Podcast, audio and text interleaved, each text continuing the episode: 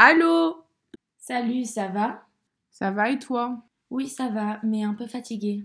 Pourquoi? Euh, j'ai un devoir de philo à rendre pour demain sur Tintin et Milou. Mais je me suis prise trop tard et donc j'ai lu le sceptre d'autocar toute la nuit. Ah oui, je l'ai déjà lu. C'est Tintin qui rencontre par hasard le professeur Nestor, un historien spécialiste en sigillographie, je crois. Et Tintin l'accompagne dans un voyage d'études en Sildavie. Et sur place, un complot vise à destituer le roi Muscar XII en lui volant le sceptre d'autocar, qui est d'ailleurs le symbole de la monarchie. Et le roi doit absolument présenter le sceptre pour pouvoir régner. Et le vol est commis, et donc Tintin et Milou euh, partent alors à sa recherche. Oui, oui, c'est ça. Et mon devoir est surtout centré sur le moment où Tatin perd le sceptre sans s'en apercevoir au cours de la course-poursuite. Milou le retrouve et il est face au sceptre et un os. Si je me rappelle bien, il va tout de même choisir de ramener le sceptre.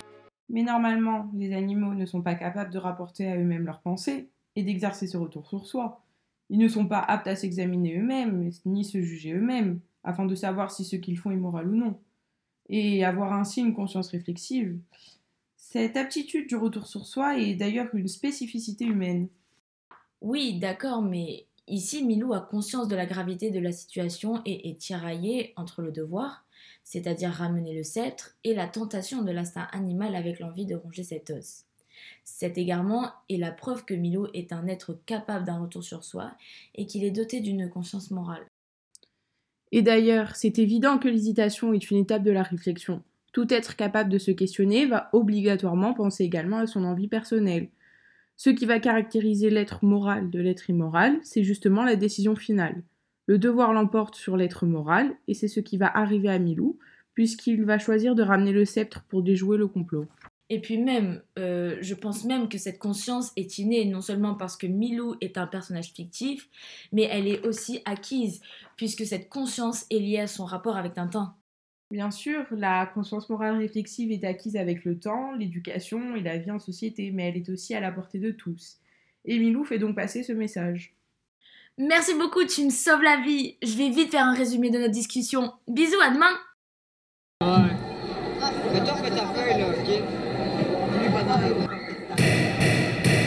Dans le cadre du procès faisant suite au meurtre de Sir Danvercarou, nous écoutons aujourd'hui l'accusé, Monsieur Jekyll. Qu'avez-vous à dire en votre défense? Je suis innocent, monsieur le juge. Vous me connaissez, je suis un homme tout à fait respectable. Je ne suis pas comme ça. Ça, c'est ainsi que vous me qualifiez, docteur Jekyll Ironique quand on lit l'œuvre de Freud, vous ne trouvez pas? Mais qui êtes-vous? Mr. Hyde, le fruit de l'une des expériences du docteur Jekyll et le meurtrier de Sir Danvers Carreau. Docteur Jekyll, expliquez-vous? Comme tant de grands médecins de notre temps, je me suis moi aussi intéressé à la psychanalyse, avec un projet ambitieux. Séparer les différentes instances de l'appareil psychique du premier topique freudien. J'ai réussi à développer une potion me permettant de scinder mon âme en deux, et les tester sur moi-même. Vous avez le résultat de cette expérience sous les yeux. Vous voulez donc dire que vous, Docteur Jekyll, êtes la matérialisation du système perception-conscience, tandis que Mr. Hyde est l'inconscient? Exactement. Mais cette séparation a causé la suppression de la censure, et donc du refoulement des pulsions, désirs et souvenirs de l'inconscient.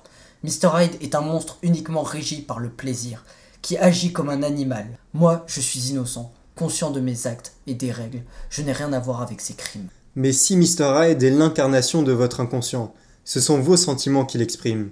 Vous êtes donc coupable de ces crimes, même si vous ne les avez pas commis de main propre. Tout à fait. Le docteur Jekyll et moi-même ne faisons qu'un. Bien que nous possédions chacun notre propre identité administrative. Le docteur Jekyll ne veut en aucun cas être associé à moi. Sa part primitive, jugée mauvaise. Tout à l'heure, Mr. Hyde a fait allusion au second topic de la théorie freudienne, de l'inconscient. Permettez-moi de revenir là-dessus. Mr. Hyde est le ça, le réservoir de désirs humains, inconscient, que je tente de contrôler. Je suis le moi qui s'efforce d'établir un équilibre entre les règles de vie de notre société, intériorisées dans le surmoi, et les désirs du sein. Mais si vous contrôlez Mr. Hyde, comment se fait-il qu'il ait pu assassiner Sir Caro? Il a fini par perdre le contrôle sur moi, tout simplement. Il a tiré trop de plaisir des satisfactions immédiates que je pouvais lui apporter. Il a fini par s'en rendre compte, bien entendu. Mais c'était trop tard. Voulez-vous dire que c'est le fait que vous ne parveniez plus à maintenir cet équilibre qui vous a poussé à tenter de vous suicider? Tout à fait. Dr Jekyll, Mr Hyde, vous êtes jugé coupable du meurtre de Sir Carou. Oh, ce cours m'a grave fait penser au film Ratatouille, tu t'en souviens? Ah bon? Pourquoi? Mais c'est pas l'histoire du rat qui cuisine? Euh, Oui, c'est ça, on l'avait vu ensemble au cinéma, on s'était super bien amusés. Ah, mais oui, bah ça remonte quand même, mais j'en garde de bons souvenirs. Par contre, l'histoire, euh, je m'en souviens plus trop. 2007, c'était il y a longtemps. Eh ben, c'est l'histoire du rat Rémi qui rêvait de devenir un grand chef cuisinier. Il va faire équipe avec Languini dans un grand restaurant parisien. Ah oui, et puis ils vont devenir grave connus. Et puis il y a la scène du critique euh, gastronomique, c'est ça? Euh, Oui, Ant euh, Anton Ego, un critique impitoyable. Ils lui ont préparé une ratatouille qui a su le, le, ramener à son enfance lorsque sa mère lui préparait des petits plats maison. C'est une scène de flashback pour lui. C'est comme pour Proust et l'épisode de la Madeleine. Et un peu comme moi aussi, le cours m'a rappelé un souvenir que j'avais oublié. Bah quand même, ce cours était super intéressant. Par exemple, pour Anton Ego, c'est un bon exemple de mémoire involontaire, de temps retrouvé, puis euh, une révélation de moi intérieur. Oui, la prof, elle nous a dit qu'il existe deux types de mémoire d'après Proust. Il y a la mémoire volontaire, celle que tu peux contrôler, comme quand tu essayes d'apprendre une leçon. Ce sont des souvenirs précis. Ah oui, puis il y a la mémoire involontaire. Elle fonctionne par des clics. Car pour se rappeler de quelque chose, il faut l'avoir oublié. Elle est associée aux sensations, notamment aux cinq sens. Et ces sensations nous permettent de nous réapproprier le temps perdu, et c'est le subconscient qui, qui contient nos souvenirs oubliés. Chez Proust, le goût de la madeleine lui rappelle celle qu'il mangeait dans son enfance, ce qui amène le personnage à revivre une partie de son passé.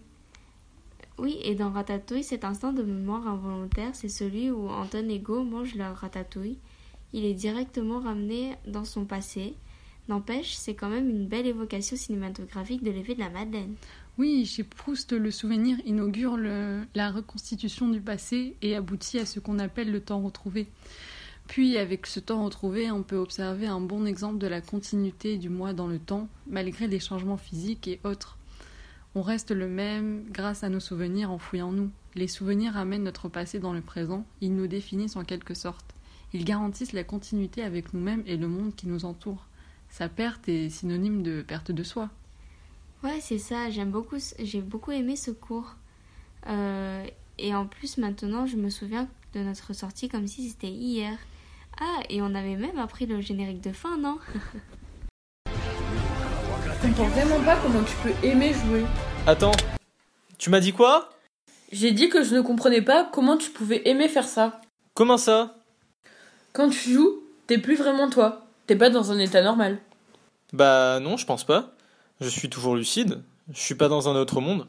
D'ailleurs, ça me rappelle le cours de philo. Je peux même te prouver que je suis toujours conscient quand je joue. Je pense pas.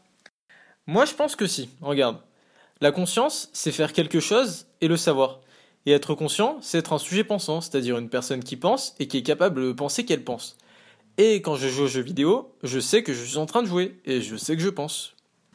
Moi, je suis pas convaincu. Bah, comme j'ai dit, je suis toujours lucide. Je suis toujours capable de différencier le réel du fictif quand je joue. Je sais que ce qui se passe dans un jeu n'est pas vrai et que ce que je vois affiché à l'écran n'est qu'une suite d'illusions d'optique. Je pense qu'au contraire, tu n'es plus totalement lucide quand tu joues. Les jeux sont même pensés pour que tu perdes ta lucidité quand tu joues. Les développeurs de jeux d'horreur ou de jeux de rôle essaient de créer des jeux où l'immersion est importante pour le joueur pour qu'il soit pris dans le jeu. On peut aussi prendre l'exemple de la réalité virtuelle, qui cherche aussi à immerger le joueur dans le fictif. Mais donc pour toi, je reste toujours conscient? Oui et non. Je pense que quand tu joues, tu es conscient, mais tu n'es pas conscient de toi. Tu es conscient de ton avatar dans le jeu. La preuve, quand tu joues, tu n'es pas capable de faire une introspection. Si tu veux examiner tes pensées ou tes sentiments, ton attention n'est plus portée sur le jeu, et donc tu ne joues plus. Je comprends, mais du coup, je reste toujours un sujet? Bah, tu ne restes pas un sujet non plus. Quand tu joues, tu es aliéné. Ce qui veut dire? Ça veut dire, selon Hegel, que tu deviens quelqu'un d'autre que toi. Donc si tu n'es plus toi, tu n'es plus un sujet. Pour moi, quand tu joues, ta conscience est transférée dans le personnage que tu incarnes. Donc tu n'es plus toi. Tu es le personnage en quelque sorte. C'est vrai que vu comme ça, je suis plus tellement conscient quand je joue.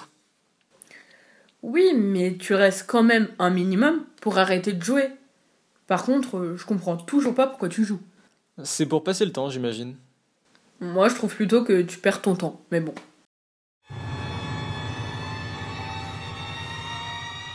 Moi qui ne suis pas une fan de films d'horreur d'habitude, j'ai trouvé celui-ci vraiment intéressant. Le personnage de Nosferatu m'a fait penser à un aspect de l'inconscient dont parle Freud dans ses théories. Ah oui, Freud, le fondateur de la psychanalyse. À l'origine, il était médecin, il s'est ensuite intéressé particulièrement au système nerveux pour tenter d'expliquer les symptômes de ses patients. Tu compares Nosferatu à une personne atteinte, on peut voir ça sous cet angle, c'est vrai. Ça correspondrait assez à la psychanalyse de Freud. Cette thérapie vise à régler un conflit intérieur issu de l'histoire du sujet. Autrement dit, Freud affirme qu'une grande partie de nos pensées nous échappe complètement car nous n'avons aucun contrôle sur notre inconscient. Freud crée alors la psychanalyse dans le but de comprendre et d'apaiser les troubles de ses patients.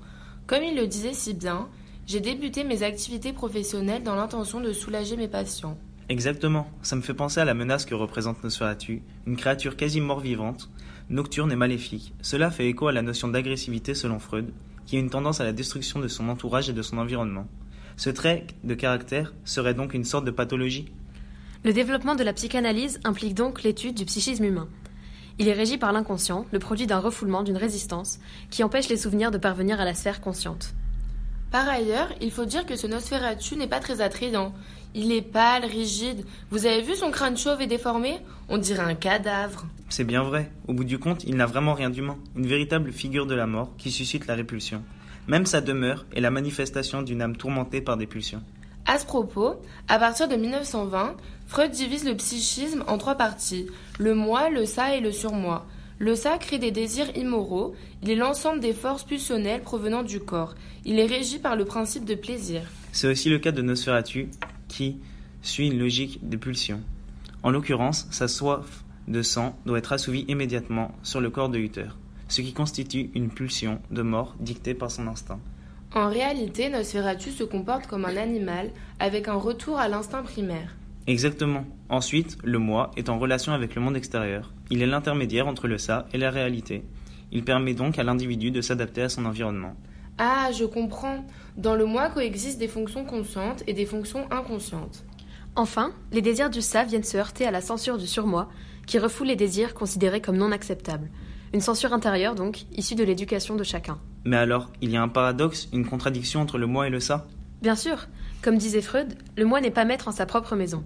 Il y a un perpétuel combat entre le moi conscient, qui s'adapte à la réalité, et le ça inconscient, qui tend à satisfaire ses pulsions. Ainsi, les principes de réalité et de plaisir s'affrontent. Mais concrètement, comment ces pulsions se manifestent dans notre vie de tous les jours? D'après Freud, ces pulsions refoulées vont en quelque sorte se déguiser et ainsi franchir la censure de l'inconscient, mais seraient donc de véritables actes ainsi. Nos rêves, nos lapsus, nos actes manqués sont toujours porteurs d'un sens. C'est tout le but de la psychanalyse, décrypter les pulsions pour mieux saisir l'homme. Bonjour et bienvenue sur Radio Nova. Aujourd'hui, dans les jeux vidéo Conscience ou Aliénation, nous abordons la question Les jeux vidéo sont-ils un moyen d'étendre nos capacités ou bien affectent-ils notre inconscient? Nous allons écouter des intervenants qui vont nous donner leur avis. Nous accueillons d'abord Josiane de la Pontoise. Oui, allô? Alors, ce que les enfants font et ce qu'ils voient dans les jeux vidéo, pour moi, se grave dans leur cerveau et leur inconscient. Inconscient qui est constitué de pulsions orientées vers la satisfaction et le plaisir d'après Freud, ce qui justifie que le plaisir apporté par les jeux vidéo les rende addicts et les amène à reproduire ces actions dans la réalité. Tuerie, vol à main armée, combat violent. De plus, d'après Descartes et sa théorie du sujet pensant, si les jeux vidéo dictent leurs actions, alors le sujet ne pense plus par lui-même et par conséquent il n'est plus et s'efface. Ça ne serait jamais arrivé à mon époque. Merci beaucoup Josiane. Nous accueillons maintenant Sacha, 18 ans. Je ne suis pas vraiment d'accord avec Josiane. Je pense qu'il faut temporiser le débat. Les jeux vidéo apportent aussi des compétences en plus aux joueurs, qui sont des sujets, par exemple avec les réflexes, la réactivité ou la coordination, qui sont décuplés avec des jeux simples, comme Mario Kart ou Rayman par exemple. De même, cela fait travailler la mémoire. Les jeux vidéo impliquent souvent que l'on se souvienne d'endroits clés sur une carte virtuelle. Or, la mémoire assure une continuité du moi dans le temps. Celle-ci est essentielle pour l'existence d'un sujet. Merci beaucoup Sacha pour votre intervention. On accueille maintenant Alicia, 32 ans. Je suis franchement contre cette mode absurde des jeux vidéo. Je pense à Hannah Arendt, qui a introduit le concept de la banalité du mal, que nous pouvons retrouver dans des jeux vidéo violents comme Call of Duty ou Grand Theft Auto. Des jeux dont les jeunes raffolent, concept qui affecte la conscience morale. La conscience morale consiste en un respect de tous les êtres vivants. Le joueur, voyant tant de monstruosité dans les jeux, vont s'y habituer et ne plus y faire attention même si elles arrivent dans la réalité. Leur empathie est réduite. Ils se rapprochent par conséquent plus de la machine que de l'homme. Mhm. Merci beaucoup Alicia. Nous accueillons maintenant Théo, 25 ans, notre dernier intervenant aujourd'hui. Alors, je suis assez d'accord avec Sacha, mais je comprends les réticences des autres intervenantes. Pour moi, les jeux vidéo permettent aussi le développement d'un esprit stratégique et un certain apprentissage pour la culture. Par exemple, comme dans Assassin's Creed, qui fait évoluer le protagoniste durant des événements historiques. Et puis, quelque part, chaque quête permet un certain sentiment de réussite, d'achèvement personnel. Pour moi, les jeux vidéo sont donc une aide au développement du sujet, mais il faut cependant contrôler ses enfants ou savoir se contrôler en tant que sujet pour ne pas en abuser et devenir addict, ou encore euh, banaliser la violence. Il faut donc aussi choisir de bons jeux ou garder une certaine distance avec ce que l'on voit, prendre conscience que c'est de la fiction. Pour moi, au final, les jeux vidéo peuvent potentiellement affecter notre inconscient si nous sommes dans l'excès et si nous y sommes exposés trop jeunes, mais peuvent aussi permettre de développer certaines compétences et de se faire plaisir.